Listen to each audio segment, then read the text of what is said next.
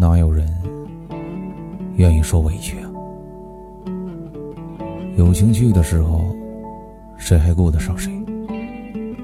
你跑得慢，听到的是骂声；你跑得快，听到的是风声。到了这个年纪，如果还有什么能让你大哭一场的，那一定是吃多少、喝多少、睡多少，都解决不了很难过、很心痛、很累的事儿。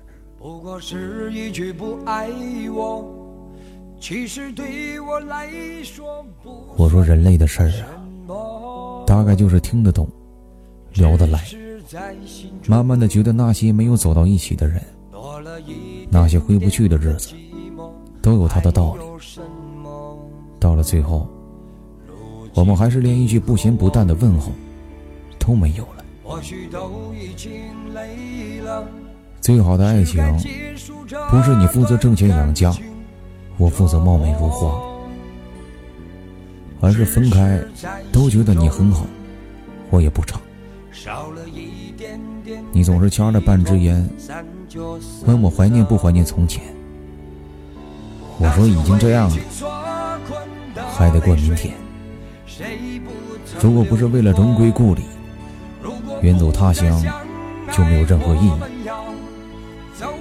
成年以后必须要明白一个道理：什么事都比不上一张钞票给的安全感。少一点交情，多一点努力。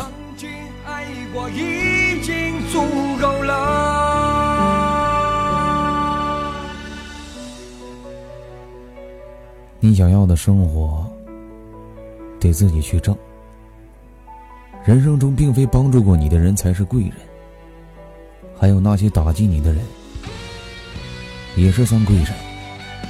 帮助你的人给的你是方向，打击你的贵人给你的是动力。